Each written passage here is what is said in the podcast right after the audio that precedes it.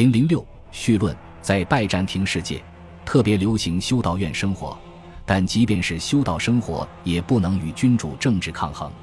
事实上，学者圣迪奥多里做出了唯一一次尝试，他试图创造一个能够影响帝国政策的修道士群体，并在教义和道德领域担当仲裁者。在涉及君士坦丁六世非法婚姻时，他认为修道院之外的教会表现出软弱是一种罪过。之后，他又反对再次兴起的毁坏圣像运动。圣迪奥多里是一个有坚强决心和杰出组织才能的人。他能够利用修道士群体日益增长的声望，因为在毁坏圣像运动的第一阶段，主教们表现得令人大失所望。在第二次尼西亚大公会议上，修道院长有史以来第一次得到承认，被视为教会中具有支配地位的团体。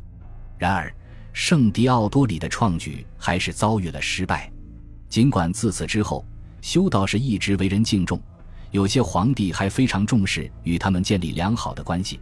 但是我们却没能发现有哪些个人或修道士群体能够赢得圣迪奥多里为之奋斗的那种影响力。米海尔三世可耻的表现并没有受到修道士的责备，而巴希尔一世弑君自立的行为也未受谴责。利奥六世的第四次婚姻动摇了教会的基础，但是他的精神导师。伟大圣洁的修道士尤西米乌斯却站到了他主人那边，之后的历史也是一直这么延续下来的。有几个原因可以解释为何最终没有形成一个有影响力的修道士党派。修道院分布过于零散，以至于无法形成一种合力。拜占庭没有像西欧世界那样的修道守则，这些守则能够确保存在一个统一的组织和共同的具体目标。修道院是与各种庇护人联系在一起的，有一些修道院可以被归入国家级别，另一些的庇护人是主教，还有很多修道院是由平信徒赞助建立的。但是随着中世纪的发展，总的趋势是修道院走向了独立，就像修建起树篱，以免遭外界盘剥一样。拜占庭修道院依靠保有并不断扩充捐赠数目，逐渐成为大土地所有者。这也是一些修道院能够一直延存至今的原因。他们在其他事业上的作用，如教育领域，则已经被显著的夸大了。即使是在阿索斯圣山这个由二十座修道院组成的共和国里，尽管一些修道院已经非常富有，但是直到一七五三年才建立了第一座学校，而仅仅八年之后，学校就被永久关闭了。对于修道院来说，学校只能制造麻烦。并且阻碍他们追求天国的生活。如果我们要找出一条原则，以用作拜占庭道德生活观念的基石的话，那么答案就是规范。它最清楚地彰显于天国之中，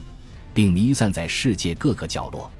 而失范，也就是无序和混乱，则是蛮族与魔鬼具有的特征。在世事中，规范的存在使人们必须遵守那些业已确立的法则。我们称为《礼仪书》的作品是由君士坦丁七世撰写的，它被形容成一部展示帝国规范的著作，并且在它只有一页的前言中，规范及其衍生词竟出现了八次之多。我们确信，假如不顾及传统，那么帝国的制度就会变得不那么赏心悦目，并且绝对和那些凡夫俗子建立的未开化政权没有什么区别。如果说规范的实质更多的被用来指导皇帝的言行的话，那么平民百姓也会受到他的约束，尤其是在他们进入教堂时更是如此。教会里一年的循环往复，以及随之而来的那些固定与变动的节日和斋戒，日常生活中为圣徒举行的那些庆典、那些经文、圣歌和宗教游行，对于每个基督徒来说，都最清楚地彰显了人与神之间和谐有序的关系。如列昂杰夫正确的强调的那样，拜占庭文化表现为几乎不关心人的幸福，尤其是对于未来缺乏规划。拜占庭没有对人世间的千年王国在物质和精神上进行改良的期盼。对个人而言，所有的寄望不过是最终的末日和一个破旧罪恶的世界，以及随后的基督再临。上帝的裁决将是最终结果。因为拜占庭人拒绝炼狱的教义，所以他们坚持认为来世与现世相比不会有任何发展。四帝共治时代的皇帝留下的是那种看上去深思熟虑、冷酷无情、酷似墨索里尼的肖像。标志性的特征是粗壮的脖子、下巴上的胡子茬，还有严厉的神情，用以彰显军旅生涯中的艰辛与决断。君士坦丁则更喜欢被表现为和平的创立者，他的形象永远年轻，胡子刮得干干净净，做出像奥古斯都一样的样子。出自罗马新皇宫的君士坦丁巨型大理石头，像有真人头颅的八倍之大，他有一个鹰钩鼻。突出的下巴和大大的眼睛，这也许是，也许不是其真实的特征。但是不管怎么样，他的确展现了这座被崇拜的雕像的平静与威严。